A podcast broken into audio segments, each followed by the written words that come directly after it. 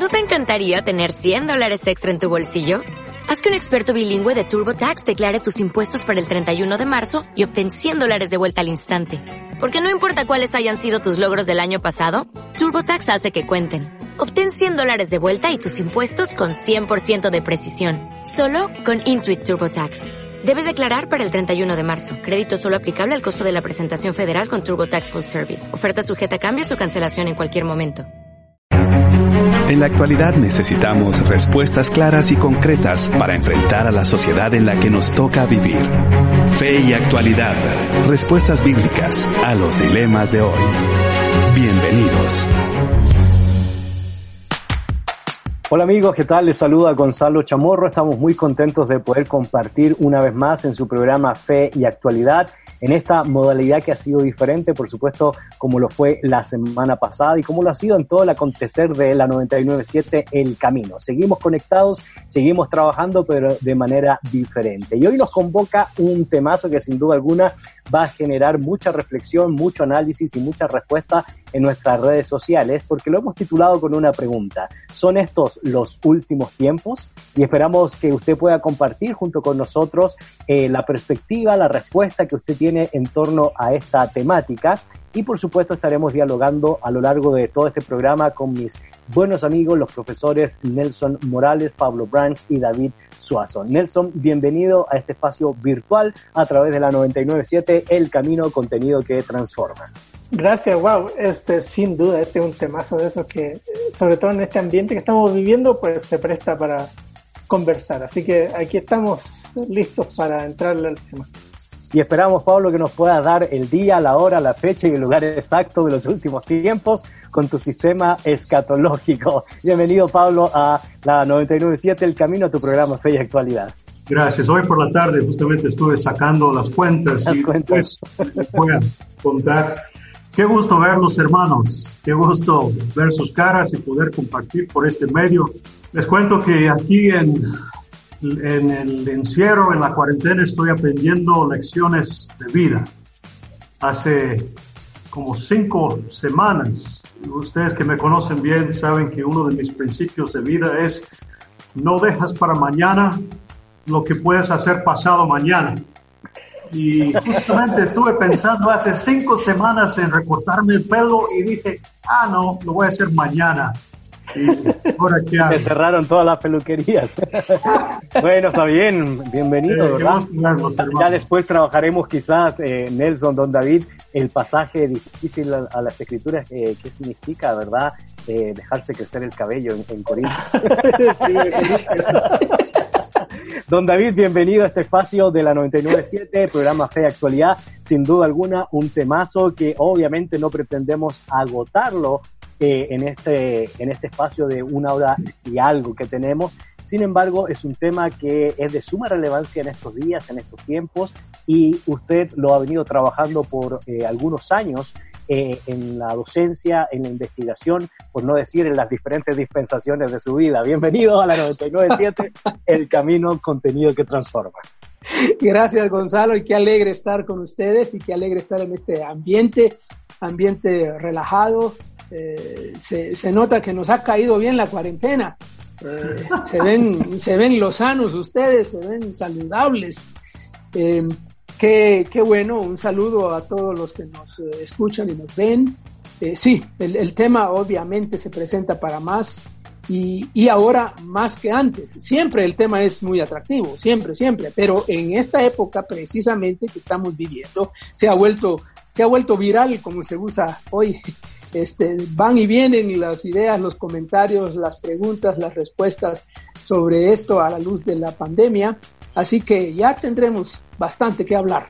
Así es. Así que, queridos amigos, les invitamos a que puedan participar junto con nosotros a través de las diferentes redes sociales. Por supuesto, nos puedes encontrar en Facebook y en Instagram como Fe y Actualidad y puedes responder a la pregunta del día desde su perspectiva, desde su análisis, de lo que usted ha aprendido en su iglesia, en su seminario, la institución de educación teológica donde usted esté desarrollando, usted esté estudiando o haya estudiado.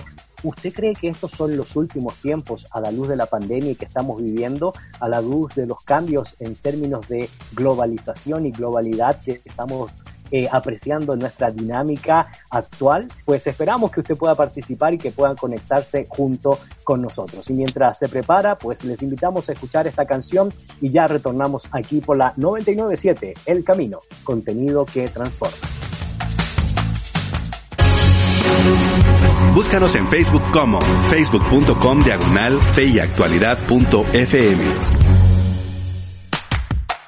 Ya estamos de regreso, queridos amigos. Soy Gonzalo Chamorro y en este espacio virtual me acompañan los profesores Nelson Morales, Pablo Branch y David Suazo y estamos muy contentos de compartir con cada uno de ustedes este tema que lo hemos planteado como una pregunta. Son los últimos tiempos y les invitamos, por supuesto, a compartir su perspectiva sobre esta temática a través de las diferentes redes de comunicación, tanto en Instagram como en Facebook, y nos puedes encontrar como Fe y Actualidad. Y una de las cosas interesantes, Nelson, que don David nos planteaba antes de la pausa musical, es que eh, esta dinámica de los últimos tiempos no es nada nuevo ni es producto a lo que nosotros estamos viviendo en tiempos de coronavirus, en tiempos de pandemia. De hecho, desde que tenemos idea de la historia de la revelación bíblica, el ser humano, sobre todo en tiempos de crisis, ha pensado que los últimos tiempos pertenecen a su generación, a su espacio y a su propio tiempo. Ah, claro. Eh, el, de hecho, el, pensamiento teológico del Antiguo Testamento va a ir desarrollándose eh, a raíz de las grandes crisis que hubo, ¿no? Con el destierro, con la destrucción del templo y primero con la, dispersión de Israel del norte. Y todo eso, ese escenario plantea preguntas, la gente empieza a reflexionar de su vida, de su realidad, de su historia y desde ahí tratan ellos de, articular teológicamente una respuesta. Y eso nos pasa a nosotros también y ha pasado a lo largo de la historia. Así es, y, lo recalca muy bien Pablo Nelson desde que desde el propio Antiguo Testamento uno empieza a ver ciertos textos en, el Antiguo Testamento como que la gente ya estuviera percibiendo los últimos tiempos eh, y es una dinámica que no solo está presente, ¿verdad?, en la literatura eh, bíblica, en la revelación bíblica, sino también uno puede verlo o lo puede apreciar en la literatura tanto preexílica como posexílica, sobre todo en el periodo intertestamentario, donde surge mucho esta dinámica de lo que nosotros hemos mencionado como los últimos tiempos. Claro, es, es bien dijo es algo que se viene desarrollando desde el tiempo del Antiguo Testamento, desde el tiempo, el periodo intertestamentario, el tiempo del Nuevo Testamento, en los primeros siglos de la Iglesia.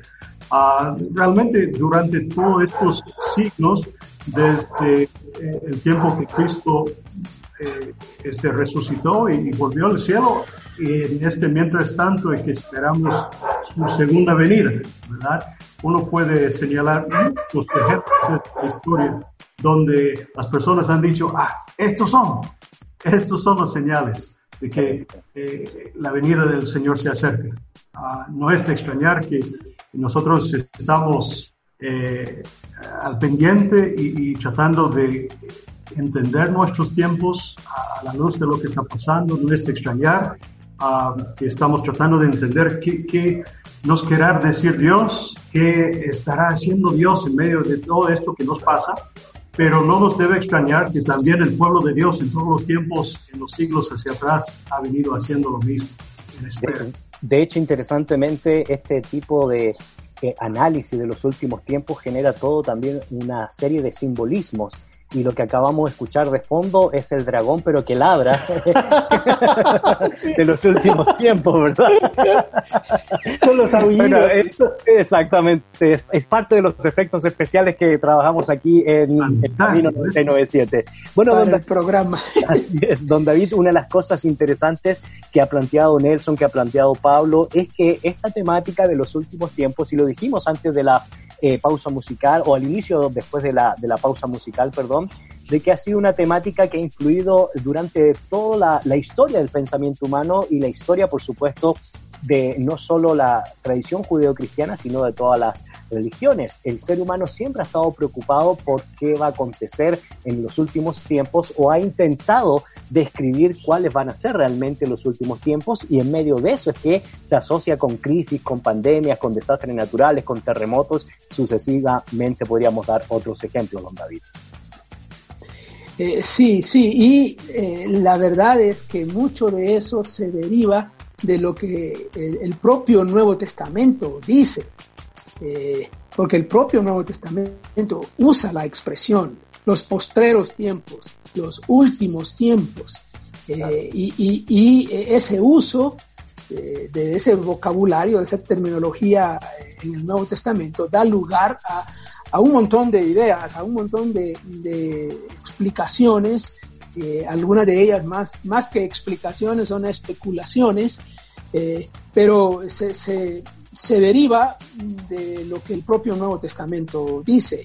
Eh, uno encuentra en las palabras de Jesús la cuestión de los últimos tiempos, en las palabras de los apóstoles, en, Pablo, en Pedro, en sus secciones escatológicas, aparece eh, el, tiempo. Y lo que ha pasado es que en la historia de la interpretación de esos textos eh, se, ha dicho que los últimos tiempos son cosas, digamos que, que, no, como que no han pasado y que falta que pasen. Eh, y, y, que cuando aparece una crisis, entonces, oh sí, eso que no ha pasado, ahora está pasando. O, eso que faltaba, ahora ya, ya lo tenemos. Eh, pero es curioso que, cuando uno hace un estudio más en serio del Nuevo Testamento, va descubriendo que esa expresión, últimos tiempos, postreros tiempos, o simplemente tiempo, vendrá tiempo, dice eh, algún autor, eh, en realidad corresponde a una categoría una categoría teológica, escatológica. Y, eso eh, precisamente es lo que le iba a consultar, don David, porque sería bueno antes que sigamos hablando, ¿verdad? Eh, ¿Cómo define esa categoría teológica que usted lo ha mencionado muy bien como la escatología, ¿verdad? Que es la doctrina de los últimos tiempos o el fin de los tiempos, pero hay mucho más que decir respecto a eso. Sí, sí, es una categoría que uno encuentra en el Nuevo Testamento y que hace referencia a, un, no tanto cronológicamente como nosotros entendemos. Eh, nosotros estamos acostumbrados a, ver todo esto en términos cronológicos. Eh, es decir, qué va primero, qué va después, eh, sucede esto y luego sucederá lo otro, y después de eso tal cosa, y después de eso tal cosa. Nuestra mentalidad cronológica no nos permite ver la categoría teológica como tal. Claro, y cómo va progresando, ¿verdad? El concepto. Sí la, categoría teológica eh, este, nos presenta un, cuadro, uno podría decir, los últimos tiempos, bueno, qué ratos que estamos en los últimos tiempos. Estamos en los últimos tiempos desde prácticamente desde la venida del Señor. Se usa para referirse a la venida del Señor. Este es el tiempo, eh, se, dice en los evangelios, por ejemplo. Eh, y entonces eh, es, una categoría que explica todo lo que pasa, todo lo que va sucediendo, todo lo que está en el interim. Los últimos tiempos serían, un, si hablamos de periodo, es un periodo extenso, pero si hablamos de categoría, es una etapa en el plan de Dios que va desde la encarnación hasta la parucía, digamos. Correcto. si queremos eh, eh, explicarlo de, esa manera. Porque, por ejemplo, uno lee a Pablo allá en 2 Timoteo, donde está haciendo esas advertencias de que vendrá tiempo en que no soportarán la sana doctrina, oirán cosas y eso ya estaba pasando en tiempos de Pablo. Eh, ya Pablo en las pastorales habla de, los falsos maestros, habla de, las falsas enseñanzas, habla de, o sea, ya estaba presente, pero se presenta como que vendrá. Está, pero vendrá. Y Pedro, por ejemplo, allá en su segunda epístola, cuando está hablando en capítulo 13, ese pasaje tan escatológico y apocalíptico, de los burladores, aquellos que se están burlando de que el Señor no viene, no viene, no viene, y qué pasa, y todo está así desde, vendrán burladores en el postrer tiempo, dice Pedro. Pero inmediatamente después dice en presente, dice vendrán en futuro y luego en presente dice, sí, pero ellos ignoran hoy, ignoran muchas cosas y entonces empieza a explicar cosas ahí que tienen que ver con la realidad. Así que lo que ellos dicen que vendrá, ya estaba, ya está, prácticamente todo aquello que vendría ya lo tienen presente ellos y lo están viviendo eh, en su momento la iglesia del primer siglo. Así que eso nos ayuda a entender eh, que en los postreros tiempos es esa categoría teológica, escatológica, que ubica las cosas. Y, me llama mucho la atención, Nelson, lo que planteó don David de estudiar el tema de los últimos tiempos, no desde la perspectiva ya de un sistema todo establecido en términos cronológicos, sino estudiarlo desde la categoría de lo la progresión que se va dando en la revelación bíblica, porque llama mucho la atención de que uno podría decir, como dijo don David, de que el concepto de los últimos tiempos viene después de la promesa de la descendencia de la simiente, ¿verdad? De la, de la mujer, porque pues eh, la estructura de poder redimir la, la, plenitud de vida entre el ser humano, entre Adán y, el creador mismo, ya se considera como esa perspectiva del fin de los tiempos. Pero interesantemente a lo largo de la revelación misma del Antiguo Testamento, y por supuesto tú puedes agregar mucho a la temática de cómo se desarrolló el concepto de los últimos tiempos en la literatura intertestamentaria, va progresando y van apareciendo palabras como Seol, por ejemplo, el tema del inframundo, el lugar donde las almas de los humanos van después de la muerte, o pues la traducción de la Septuaginta, el Hades, y así sucesivamente va progresando esta dinámica para poder entender todo el marco de la revelación bíblica, es decir, salvación y últimos tiempos va íntimamente de, ligado, Nelson. Claro, como mencioné hace un rato, eh, el tema nace de tratar de entender qué está pasándole a Israel. Si uno lee el segundo libro de Reyes, eh, uno de los capítulos más largos es por qué Israel del Norte fue desterrado.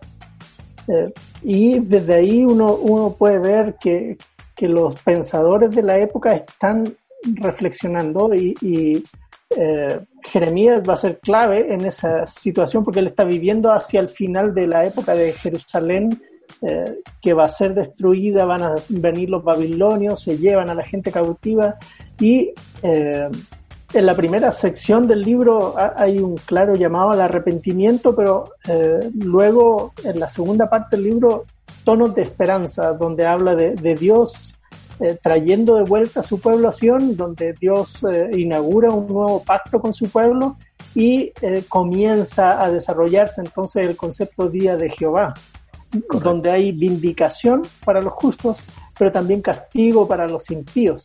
Lo mismo va a pasar en otros libros, quizá el más emblemático para mí del Antiguo Testamento es Isaías mismo, sobre todo en la segunda y tercera parte del libro. Eh, porque en, sobre todo en la tercera parte del libro Isaías va a introducir los conceptos de cielo nuevo y tierra nueva. Sí, correcto.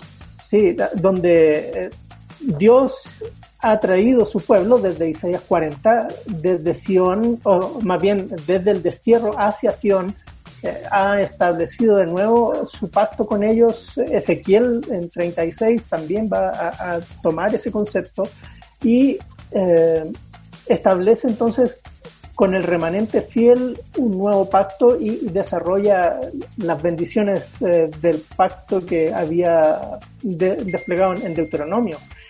Pero también hay castigo para los impíos. Y esos conceptos eh, van a desarrollarse en Daniel ya uno puede ver eso un poco ya más macro con las naciones entre medio, pero durante el periodo del segundo templo uno puede ver no solo en el, ya con David se va a reír con, con el libro de Enoch. De Enoch. Este, claramente en el libro de Enoch están las visiones eh, de Enoch de los últimos tiempos y, y qué cosas pasan ahí.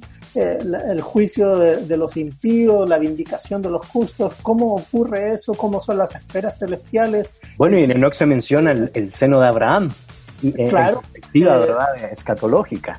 Sí, eh, también otros libros como los testamentos de los patriarcas también se ponen en esa misma perspectiva, son textos más cercanos a la época del Nuevo Testamento y eh, van a vislumbrar un poco cómo serán los últimos tiempos, de nuevo, donde los justos son vindicados y los impíos castigados.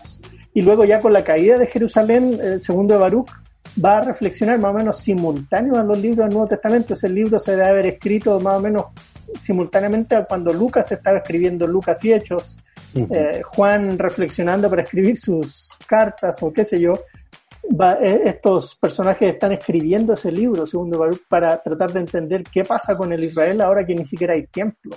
Correcto. Eh, eh, y de nuevo los mismos conceptos van a aflorar ahí de, del, el castigo a los impíos y la vindicación de los justos, donde el tema eje central es que ellos están viviendo esos tiempos. Lo mismo pasa con Qumran. Eh, los de Qumran van a, verse a sí mismos como viviendo esos tiempos de Joel, viviendo los tiempos de Habacuc, y, ellos son el, remanente fiel que va a llevar eh, con el Maestro de Justicia el, reino adelante. Correcto. una pincelada panorámica es el sabor que hay en el Nuevo Testamento cuando los autores del Nuevo Testamento llegan a escribir y, a hablar de estos conceptos, eh, no les resulta del todo extraño porque Jesús mismo en su ministerio ya lo había planteado y ellos solo reflexionan a partir de las palabras del Señor. Y ya entraremos específicamente al Nuevo Testamento. Lo que no es menos cierto, eh, Pablo, de lo que hemos aprendido hasta ahora es que el tema de los últimos tiempos, el tema de la doctrina escatológica o la escatología ha estado presente desde el principio, desde Génesis, eh, hasta Apocalipsis y en el caso del Antiguo Testamento, pues como hemos ya expresado, se ha ido desarrollando progresivamente el concepto a medida que Dios va interviniendo en la historia y la historia se va desarrollando por los aconteceres o decisiones de los seres humanos y eso va a tener una dinámica en la literatura preexílica, pero también como expresó Nelson, va a tener otra dinámica con mayor contenido, con mayores interpretaciones, con mayores escuelas en la literatura postexílica y eso va pues generando diferentes movimientos diferentes perspectivas y diferentes análisis que se fueron dando respecto a la vida religiosa, económica, política, cultural del Israel bíblico y eso obviamente recae en los tiempos de Jesús que pues estaremos dialogando en un momento más, Pablo. Bien, de todo eso, ¿qué fue la pregunta?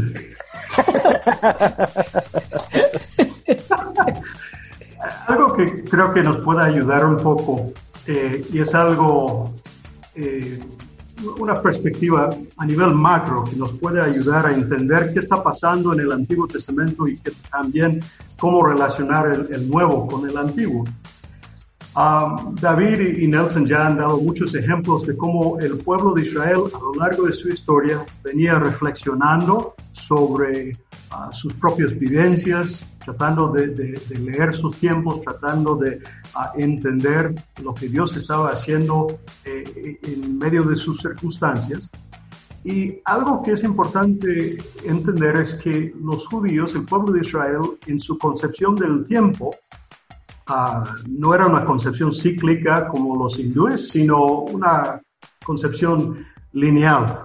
el tiempo, la historia tiene su comienzo, tiene su desenlace, tiene su final y va caminando hacia el final. Y el pueblo de Israel, cuando ellos eh, reflexionaban sobre su propia historia y la obra de Dios en su historia, ellos eh, solían dividir los tiempos en dos grandes periodos. El siglo presente, el siglo cuando eh, el enemigo se nos opone y todos los enemigos del pueblo de Dios Ah, nos castigan, nos persiguen, eh, el pueblo de Dios vive injusticias, sufre por pecado propio y por pecado ajeno y, muchas cosas. Y es el tiempo cuando el enemigo ah, es, está en su momento fuerte.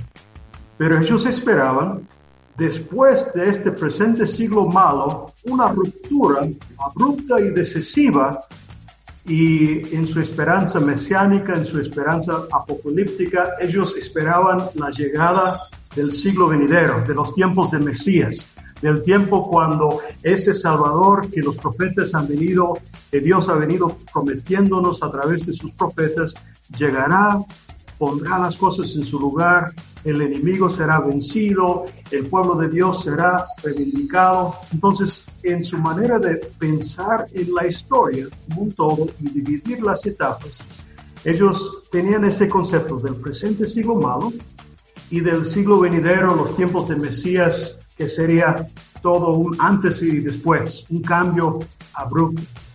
Lo interesante es que cuando llegamos al Nuevo Testamento, encontramos esa estructura eh, en muchos textos.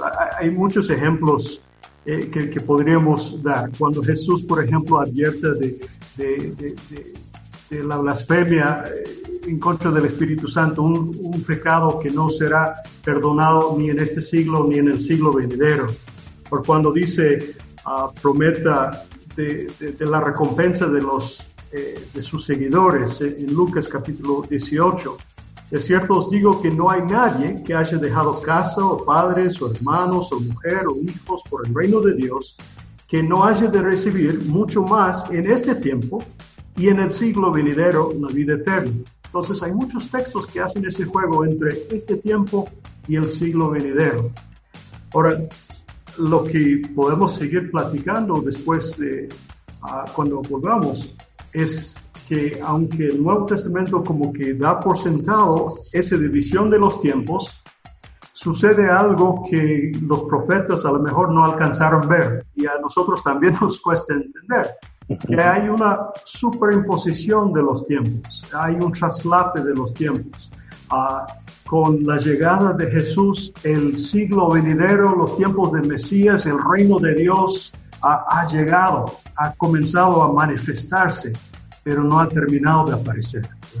Y los siglos, eh, las, las condiciones tan adversas del siglo malo, eh, ya sabemos y celebramos eh, en estos días de, Pascua la resurrección de nuestro Señor, la crucifixión, su muerte a favor de nosotros. Sabemos que venció el pecado y la muerte del enemigo, pero aparentemente el enemigo sigue bastante activo. Entonces ese nuevo siglo no ha terminado de aparecer y el siglo presente malo no ha terminado de desaparecer.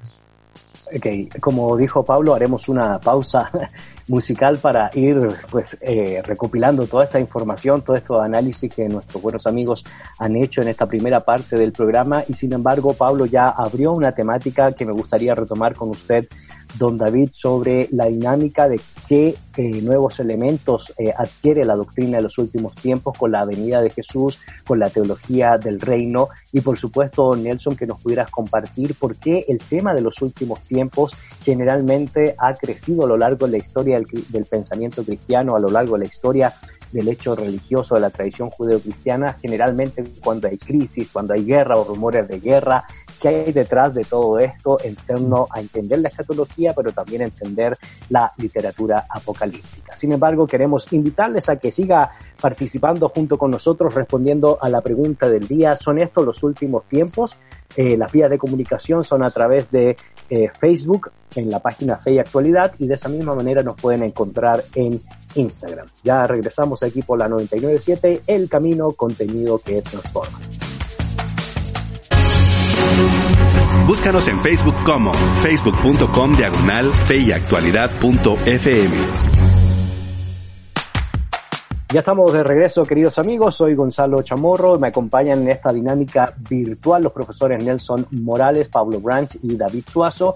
Y estamos reflexionando acerca de la doctrina de los últimos tiempos, la escatología, y hemos planteado la pregunta en nuestras redes sociales. ¿Son estos los últimos tiempos a la luz de la pandemia, a la luz del coronavirus, a la luz de la crisis mundial que estamos viviendo o no? Y nos gustaría eh, escuchar su opinión, su análisis y su perspectiva respecto a esta temática. Don David, una de las cosas que planteamos antes de la pausa eh, musical era que con el advenimiento del Mesías, eh, la escatología tiene en cierto sentido un cumplimiento a la luz de toda la profecía bíblica del Antiguo Testamento, pero se plantean nuevas temáticas y nuevas dinámicas porque se van a desarrollar conceptos que ya se venían tratando en la mente de en la mente de los judíos, en la mente de los rabinos y por supuesto en la revelación bíblica como es la llegada del reino de Dios, don David. Sí, ya con la eh, explicación que nos dio Pablo sobre esa, esas dos grandes realidades, eh, el siglo presente y el siglo venidero. Eh, es, ese cuadro son categorías, otra vez son categorías este, teológicas que nos ayudan a entender, a entender los tiempos. pero eso se, se, se, asocia. Al final Pablo decía que había un traslape, ¿no? que hay un una... Ya llegó, pero no ha terminado de llegar y ya se, se va a terminar, pero no ha terminado de terminar eh, uno y el otro. Este, bueno, en, en terminología de la teología contemporánea, con, con, el tema del reino, eso ya se explica, se ha estado explicando con una expresión que nosotros hemos usado con mucha frecuencia cuando hemos hablado, por ejemplo, de las parábolas del reino, eh, de las enseñanzas de Jesús, el ya y el todavía no.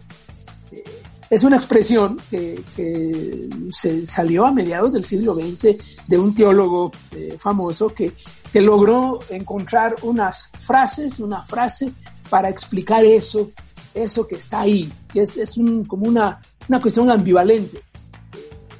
Y, ahí es donde entendemos eh, la, la, naturaleza del reino. Hay, hay un reino que llegó con la venida del Mesías eh, y que se manifiesta de varias maneras, este, con cosas que Jesús enseña. Tiene ciertas, ciertos valores, eh, ciertas conductas, ciertas actitudes, ciertas relaciones que son eh, distintivos del reino de Dios presente, eh, pero que no encajan con esa mentalidad del mundo, esa mentalidad del mundo judío y del mundo más allá después, eh, de que es, es, es, es, por la fuerza, ¿no? El reino se, se establece por la fuerza. No, y, y la cruz de Cristo muestra que la victoria se expresa en una derrota. La derrota, aparentemente, de la cruz es la victoria. Eh, eso es paradójico y tiene que ver con el reino, el reino presente ahora. Eh, entonces, la mentalidad cristiana eh, ha ido entendiendo la cuestión escatológica de manera como muy, muy puntual. Es decir, nos importa el tiempo a nosotros, nos importa el cuándo. Este, Jesús dijo, ya llegó el reino. Este, pero también dijo, el reino vendrá. Eh, y ahí nos pone en, aprietos. Y, eso, y, cuándo? Este, entonces, ahí aparecen las señales. Entonces, las señales nos sirven como claves hermenéuticas para interpretar los tiempos.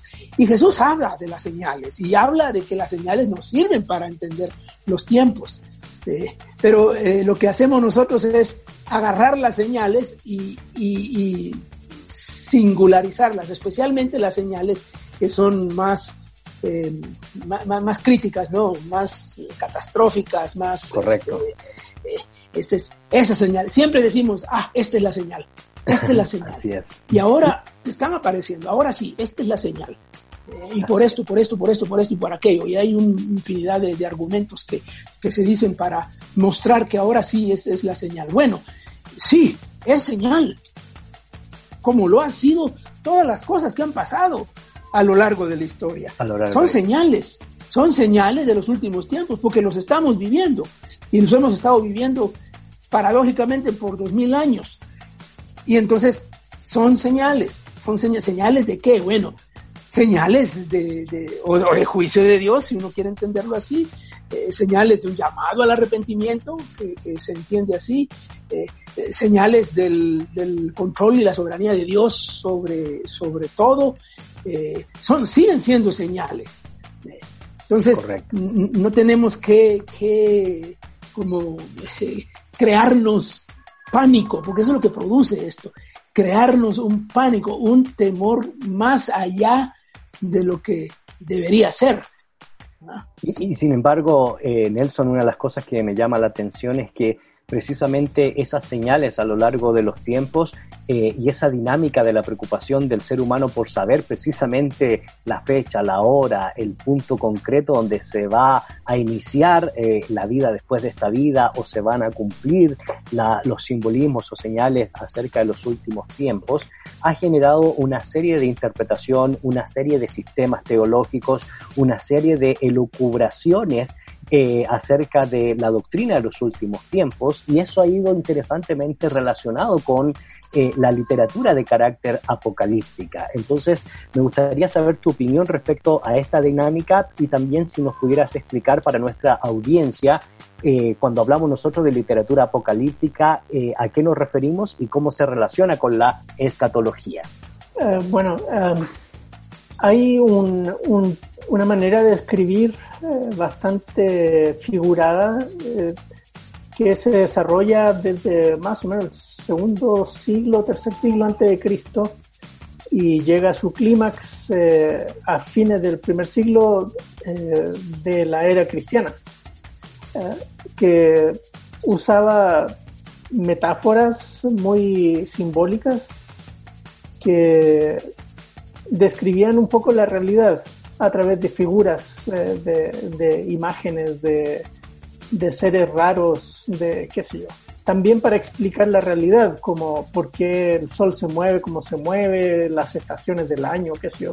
Todo ese tipo de, cosas que, que, ya en los libros que he estado mencionando aparecen, eh, tienen esas características que, que, uno también encuentra hacia finales del libro de Daniel, también eh, en, en, segmentos de Zacarías, de Malaquías, eh, en el Nuevo Testamento, en Marcos, en Mateo, en Lucas, eh, algún pedacito por aquí, por allá de Pablo, en Segunda de Pedro, en Judas, en Apocalipsis. Pero fue hasta por allá por los años 60, 70 que, que de nuestra era, del siglo XX, ah, que unos autores decidieron ponerle nombre a todo ese tipo de, literatura que se conocía de, siglos, pero eh, definieron llamarla, por el libro de Apocalipsis, llamarle literatura apocalíptica, que más o menos tenía esas características que, que va uniformando más o menos, pero no, no encajan todos en las características, pero por ahí va.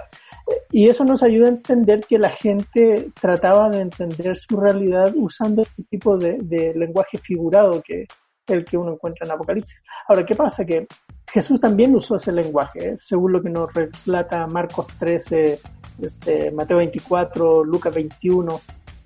Jesús usó ese lenguaje. Pero interesantemente, en el caso de Lucas, por ejemplo, eh, cuando Jesús describe eso, por ejemplo, les dice a los discípulos, eh, cuando estas cosas pasen, no se preocupen, el, el, Espíritu Santo pondrá en sus bocas cómo van a responder, porque van a ser arrastrados a tribunales, etcétera.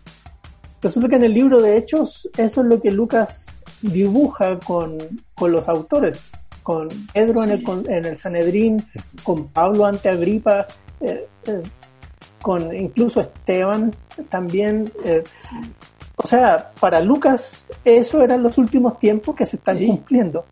Correcto. En el mismo periodo de, que él está escribiendo el libro de Hechos.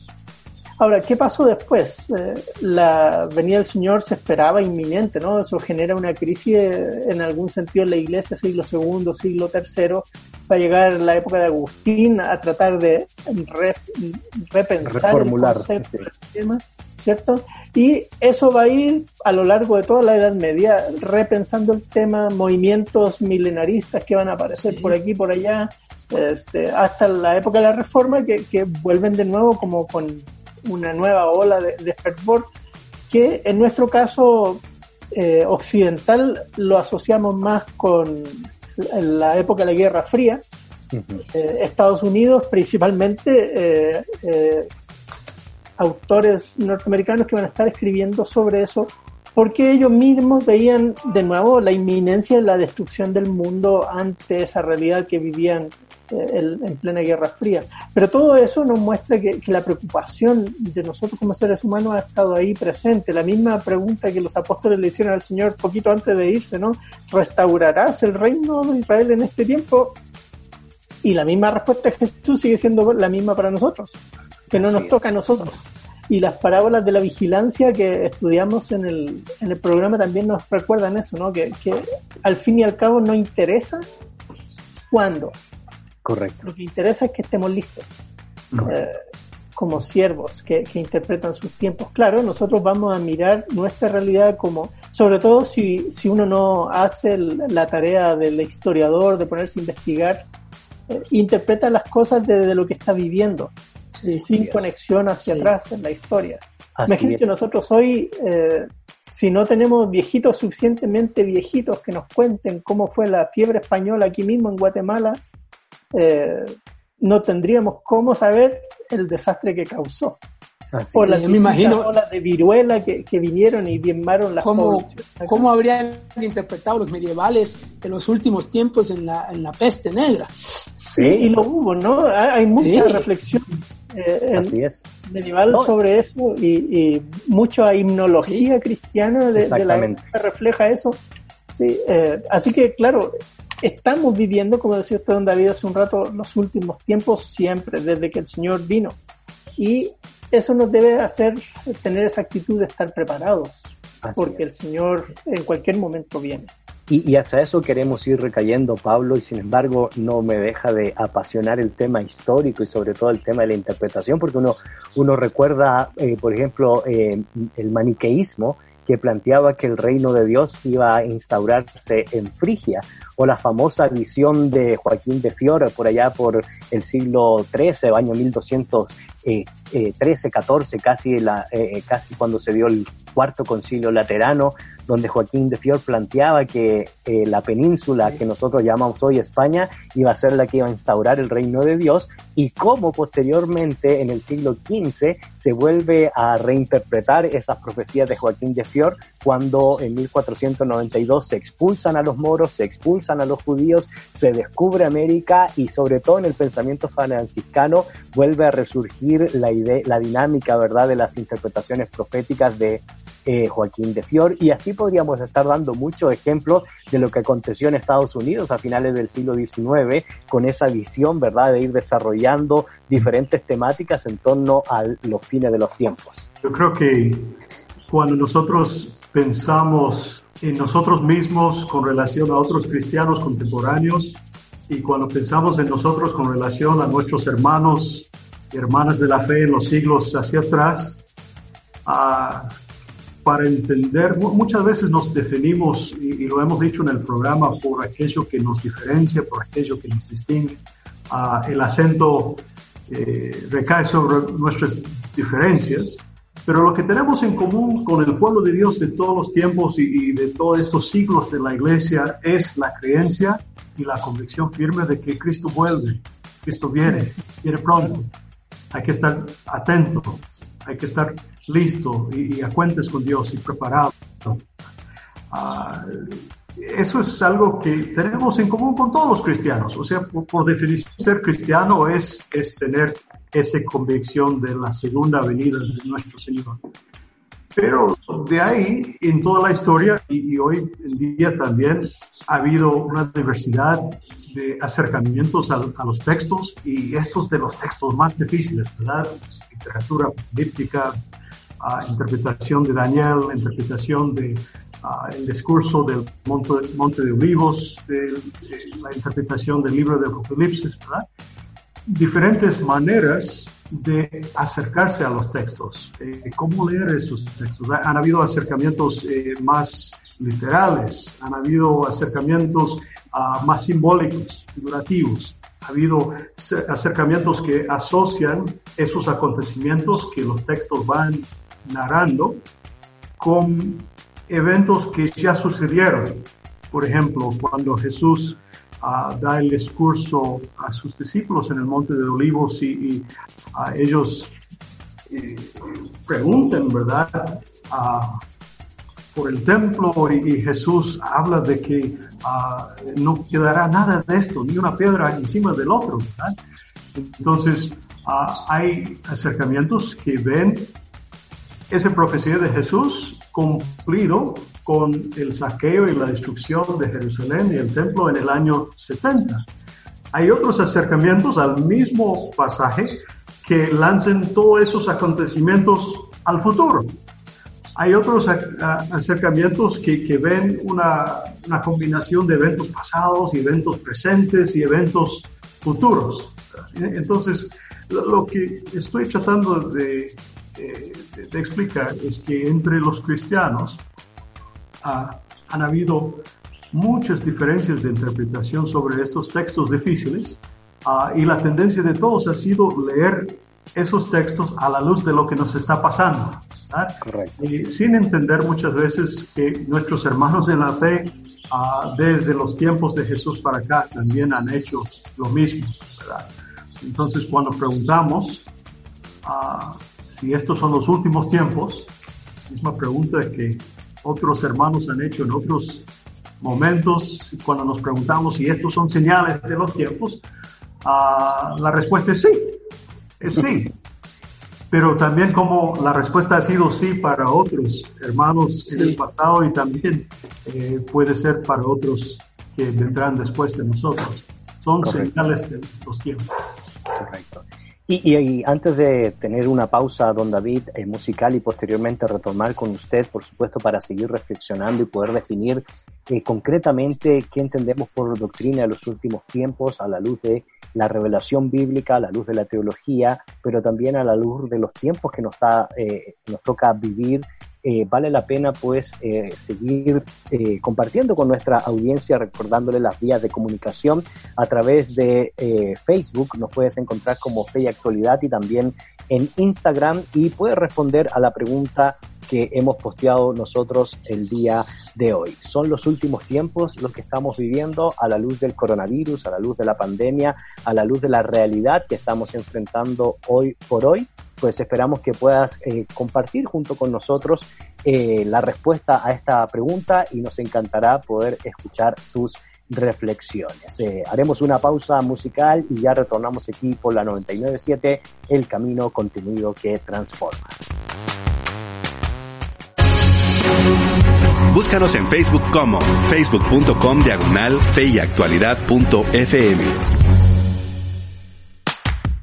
Ya estamos de regreso, queridos amigos. Soy Gonzalo Chamorro y me acompañan a través de la pantalla virtual los profesores Nelson Morales, Pablo Ranch y David Suazo y estamos dialogando en torno a la temática son los últimos tiempos lo que estamos viviendo. Esperamos que puedas compartir junto con nosotros la respuesta y la reflexión que tienes sobre esta temática en nuestras redes sociales, en Facebook o en Instagram. Nos puedes encontrar como Fe y Actualidad. Don David, hemos dado bastantes ejemplos desde el marco bíblico, apocalíptico, por supuesto, la algunas de múltiples interpretaciones que se han dado a lo largo de la historia, pero hemos dado algunos cuantos, un par de ejemplos en torno a la temática de los últimos tiempos y sin embargo cuando nosotros estudiamos la escatología como doctrina, eh, ¿qué es lo que queremos decir? Y por supuesto hacia dónde queremos llevar a nuestra audiencia eh, en torno a la temática que nos convoca el día de hoy y por supuesto ante la realidad que estamos viviendo el día de hoy.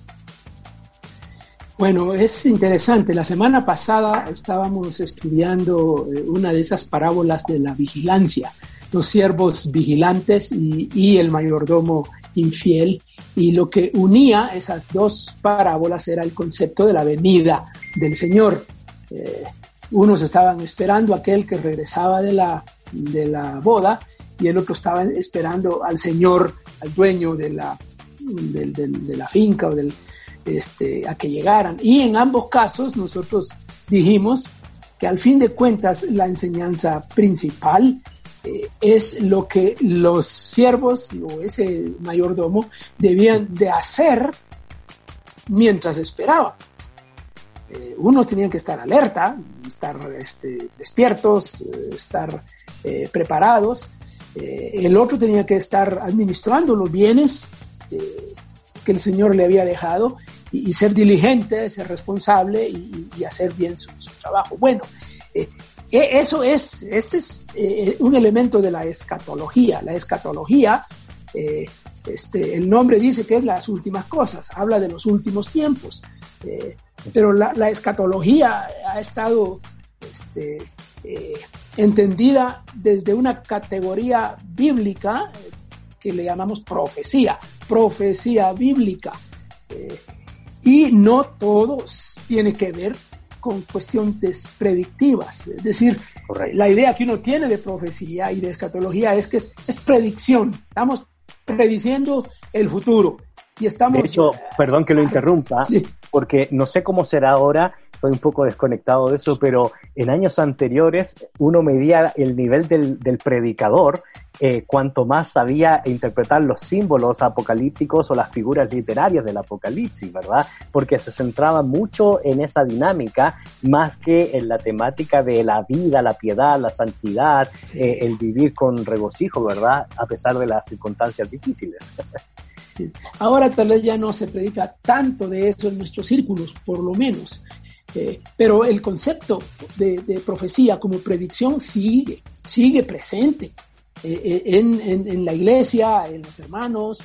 Uno dice profecía, automáticamente la gente piensa en predicción, como que una cosa fuera igual que la otra, que fueran equivalentes. Pero obviamente la profecía eh, es mucho más que predicción, incluye el tema del futuro y de la predicción, eh, pero abarca cuestiones que tienen que ver con el pasado. Uno lee los profetas del Antiguo Testamento y parte de la profecía bíblica. La profecía realmente es un mensaje, es el mensaje de Dios a través de los profetas. Eh, mucho de ese mensaje tenía que ver con un recordatorio tenía que, recuerden, les dicen los profetas, recuerden las grandes obras de Dios, recuerden todo lo que Dios ha hecho por ustedes, no se olviden de lo que Dios ha hecho. Pero sobre todo tiene mucho que ver con el presente, es lo que hemos enfatizado. La profecía es un mensaje para hoy, siempre, siempre, siempre es un mensaje para hoy.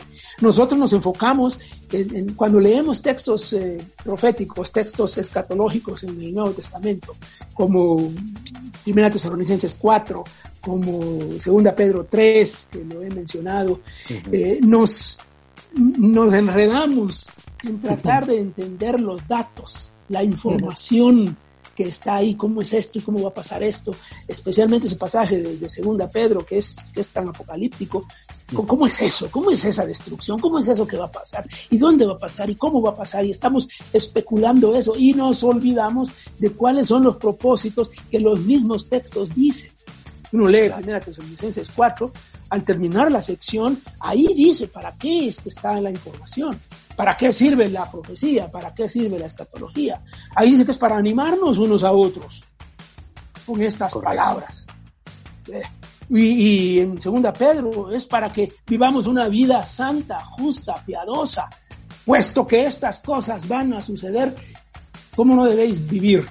Ah, hmm. eh, y luego el tema de, la, de, la, de los cielos nuevos y tierra nueva, que esperamos eso. Bueno, si esperamos esas cosas, debemos ser hallados santa y piadosa manera de vivir. Eh, siempre el mensaje es para hoy, para el hoy. ¿eh? Este, aunque hable del futuro, eso que habla del futuro tiene que ver con hoy, tiene que ver con lo que nosotros tenemos que hacer hoy.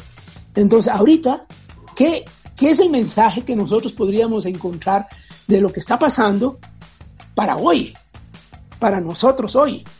Eh, y ya algo de eso hemos mencionado en algunos de los programas anteriores, eh, pero tenemos que recuperar los propósitos. ¿Para qué sirve la profecía? ¿Para qué sirve la escatología? Eh, sirve para darnos instrucciones de cómo vivir hoy. Correcto. Y esa dinámica, Nelson, o esa temática, pues nos conecta con nuestra realidad de hoy y vale la pena ir reflexionando en torno a lo que estamos viviendo en estos días que ha generado en cierto sentido eh, algo de temor, en cierto sentido ah, algo de intensidad eh, en la forma de cómo pensamos, en la forma de cómo actuamos, pero también ha generado una gran cantidad de interpretaciones en los medios sociales, sobre todo con estas temáticas y dinámicas que don David mencionaba, ¿verdad? De sacar el texto fuera de su contexto y comenzar a decir que casi como se hizo, no sé si ustedes recuerdan, en el año 2000, antes que fuera el año 2000, ir a meternos a búnker porque pues ya venía tiempo, ¿verdad? Y lo que hemos ido haciendo a manera de esbozo a lo largo de todo este programa es poder ir enseñándole a la gente y recordándole a la gente la relevancia y la importancia de comprender bien una sana escatología bíblica. Nelson. Sí, me hiciste recordar del septiembre 11 que gente miraba las Torres Gemelas ahí. También, sí. En, en Daniel Apocalipsis de la caída de la Gran Babilonia. Interesante. Correcto. Ah, el, tema siempre va a estar ahí y, sin duda nosotros vamos a estar bajo la misma tentación. Eh, algo que, que, debiera hacernos recordar esto es, quizás es un, un momento para pensar, por ejemplo, en, en dónde están nuestras bases de confianza. La, la pandemia esparcida en tan poco tiempo nos muestra la fragilidad de la vida humana. Lo que hemos, eh, esa idea falsa que, que, habíamos construido de que el, el, ser humano lo puede todo, que la tecnología lo tiene todo avanzado y que este, podemos resolver, no hay nada que nos pueda tocar, eh, América grande de nuevo, qué sé yo, todo ese tipo de eslóganes. muestran que son solo slogans, eh, son frases sueltas. al fin seguimos siendo los mismos seres humanos frágiles desde el mero inicio de la creación después de la caída. Y debe hacernos pensar que debemos poner nuestra confianza en Dios. Con un poquito de conocimiento más que nos hace arrogantes. Claro, exacto. Lo otro yo creo, es que... Sí, perdón.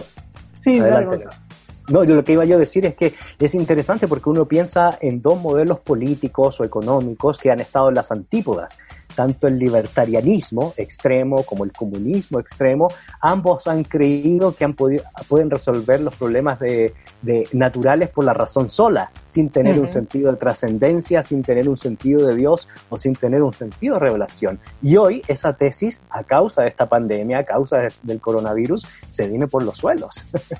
claro, y, sin duda probablemente va a hacer que surjan eh, nuevas teologías de la esperanza. Claro. Eh, a, raíz de esta situación, de repensarnos teológicamente. Deberían surgir. Y lo otro es que eh, nos ha mostrado la vulnerabilidad del pobre, del desvalido. Eh, y esa es la que más me preocupa en este momento.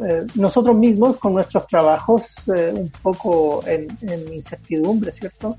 Pero hay personas que viven del día a día, pensaba en Guatemala, con mucho trabajo informal eh, ya estamos viendo los efectos. Eh, eh, Pablo, tuviste la oportunidad en estos días de ir a San Juan del Obispo ahí, ¿no? Y llevar alimentos a, personas que están en una situación tremenda. Y, y, pues eso nos muestra que, que nosotros predicamos el Evangelio a los pobres.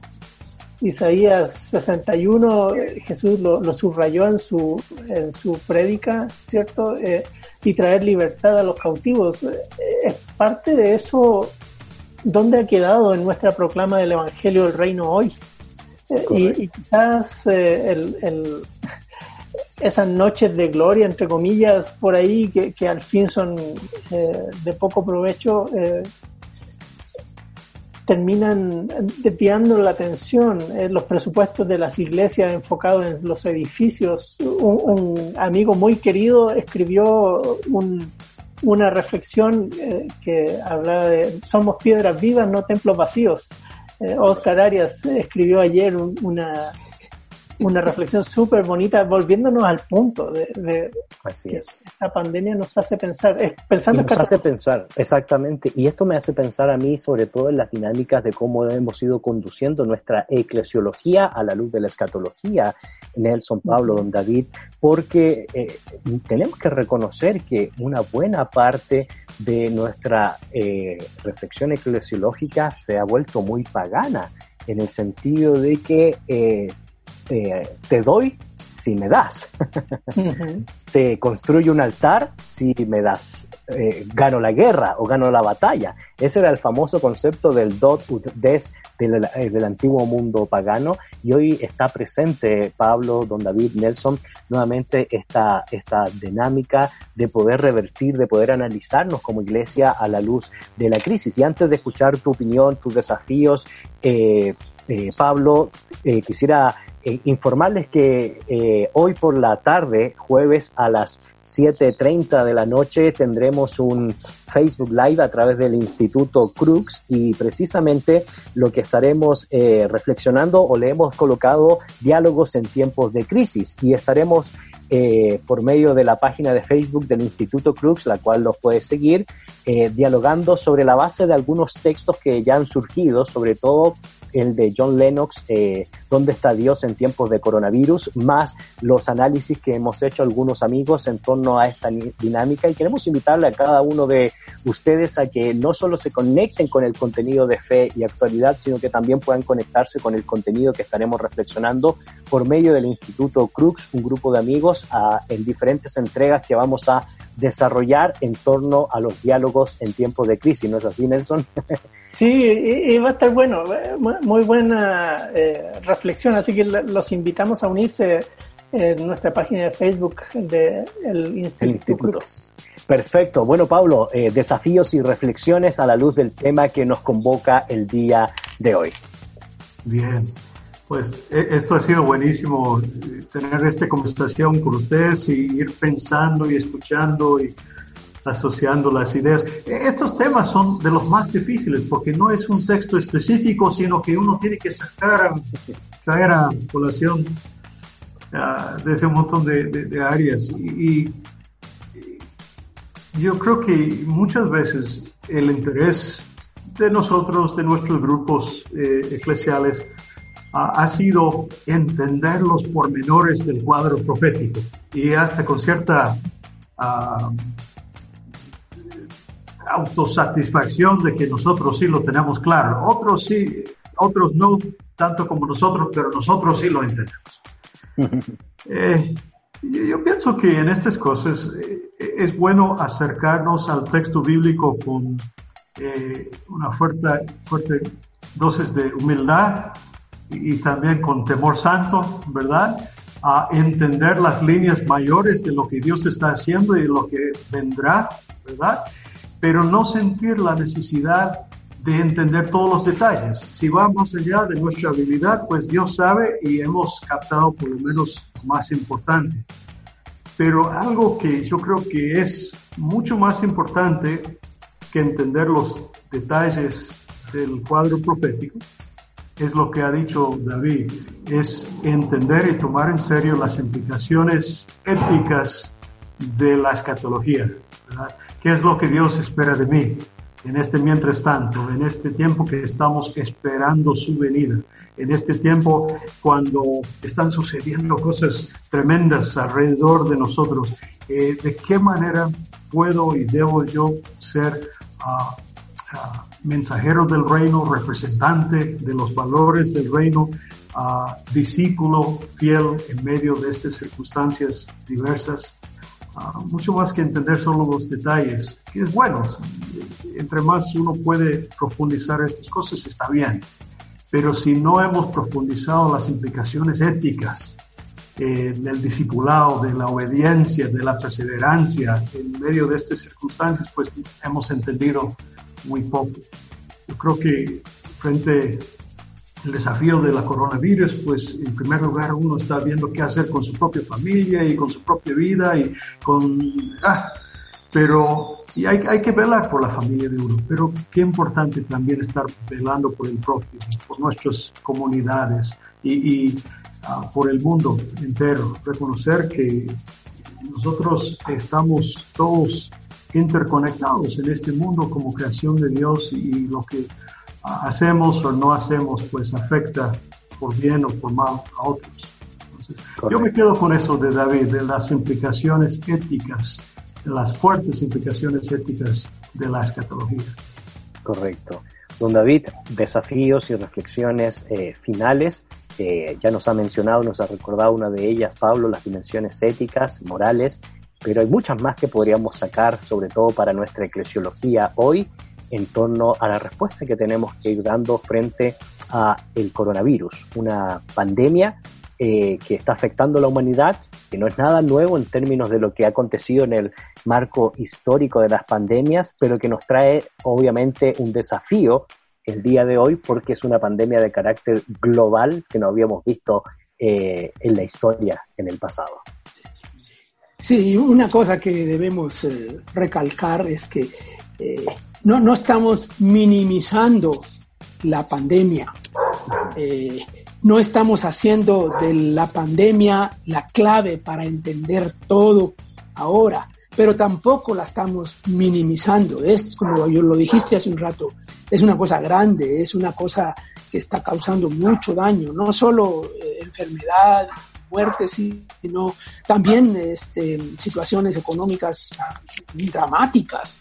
Correcto. Este, a todo nivel y, con los más vulnerables más. En este tiempo yo, yo me pregunto, eh, o le preguntaría yo a las iglesias, este, enséñenme su presupuesto y les diré cuán saludables están. ¿Dónde ponemos la plata? ¿Dónde está nuestro tesoro?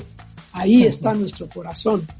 Eh, hoy, ¿dónde estamos poniendo la plata de las iglesias hoy? Eh, ¿Qué, nos interesa? Nos interesa pagar salarios, nos interesa este, mantener edificios, todas esas cosas son importantes. Pero a la luz de esto, ¿dónde están las prioridades? ¿Cómo ponemos las cosas eh, en orden? Eh, este, así que, y, el tema de, congregarnos, ¿no? Eh, en, en, mi clase de escatología yo uso el texto de Hebreos 10:25, no dejando de congregarse como algunos tienen por costumbre, tanto más cuando veis que aquel día se acerca. Mm. Es un texto en un contexto escatológico, pero entendemos que congregarse es ir al culto. Entonces, hoy, ¿cómo nos congregamos hoy? ¿Cómo se lee hoy el texto? No dejando de congregarse. Vaya, eh, como hemos interpretado eso tan, tan chiquito, ¿no? Tan encerrado en cuatro paredes, eh, hoy no sé qué hacen los pastores para, no dejando de conectarse en Zoom. este, eh, es, es como que esta crisis nos está haciendo repensar muchas cosas, aún interpretaciones de textos tan clásicos, ¿no? Tan, claro. tan, tan, tan, tan, usados. Eh, nuestras prioridades, ¿dónde ponemos la plata hoy en medio de la crisis? Esa es una implicación ética del uso de los recursos que Dios nos ha dado. Correcto. Bueno, muchas gracias, don David. Nelson, desafíos finales, eh, partiendo de la premisa que el futuro siempre tiene que ver con el presente. Claro, mira, estaba pensando, eh, tengo algunos amigos eh, que viven en el norte de Nigeria, ahí tienen sus ministerios y ellos han estado lidiando hace rato con Boko Haram y, la violencia en contra de la iglesia. Gente secuestrada, pastores matados, los amigos ahí en la zona de Siria que, tuvieron que huir por la persecución en contra de los cristianos kurdos. Eh, ellos miran estos textos de otra manera. Claro. Y, están sufriendo y, miran la consolación del Señor en medio de estas circunstancias y ponen en la venida del Señor su esperanza y así como Pedro lo plantea en Primera de Pedro, ¿no? Y, y también Santiago. Eh, este, ahí creo que está el desafío. Nosotros ahora estamos mirando algo que nos afecta personalmente, la pandemia. Mientras estaba allá en China, pues eso son allá ellos pobrecitos, están sufriendo eso, qué sé yo. Pero ahora que nosotros lo sufrimos y la angustia la vivimos nosotros, creo que es el momento de volver a la esperanza. Eh, mm. puesto los ojos en Jesús, el autor y consumador de la fe. Eh, y, es en su venida es que nosotros encontramos la plenitud de nuestra salvación, que está guardada como una herencia, dice Pedro, eh, que, nadie puede quitar ni destruir ni nada. Y, y, aunque sea por un poco de tiempo que tengamos que sufrir, es solo por un poco de tiempo y, nuestra esperanza está con Él. Así que ahí está el desafío también para este día. Correcto. Así que queridos amigos, queremos aprovechar de recordarles que hoy a las 7.30 pm a través de la página del Instituto Crux en Facebook tendremos la temática Diálogos en tiempos de crisis, así que los esperamos a cada uno de ustedes. Comparta pues esta información y esperamos sus preguntas, sus análisis y también sus reflexiones eh, hoy por la noche. Mis queridos amigos, muchas gracias Pablo por compartir junto con nosotros. Eh, ha sido un gusto estar con, con, ustedes, un gusto verlos, compartir un rato juntos, aunque sea bien virtual. Correcto, ah, Sí. Me, me, consuela la promesa del Señor Jesús que al cielo y la tierra pasará, pero sus palabras no pasarán, no dejarán de cumplirse. Eh, nosotros no entendemos todos los detalles, pero esto no se escapa de las manos del Señor y estamos seguros en su fiel cuidado. Así es. Don David, muchas gracias por compartir con nosotros. Gracias, un placer estar. Qué gusto y nos seguiremos viendo. Nelson, nos vemos hoy por la noche. Nos vemos hoy por la noche y gracias amigos, todos los que nos han seguido en Facebook de distintos países eh, por esa persistencia. Que el Señor los cuide y, seguimos en contacto. Así que en nombre de Pablo Ranch, Nelson Morales, David Suazo, su servidor Gonzalo Chamorro y los controles vía digital, nuestro buen amigo Jefferson, les deseamos un excelente día. No se olvide de sintonizarnos pues en nuestra próxima entrega de su programa Fe y Actualidad. Bendiciones. En la actualidad necesitamos respuestas claras y concretas para enfrentar a la sociedad en la que nos toca vivir. Fe y actualidad. Respuestas bíblicas a los dilemas de hoy. Hasta la próxima emisión. Esta es una producción de iRadios Guatemala Centroamérica.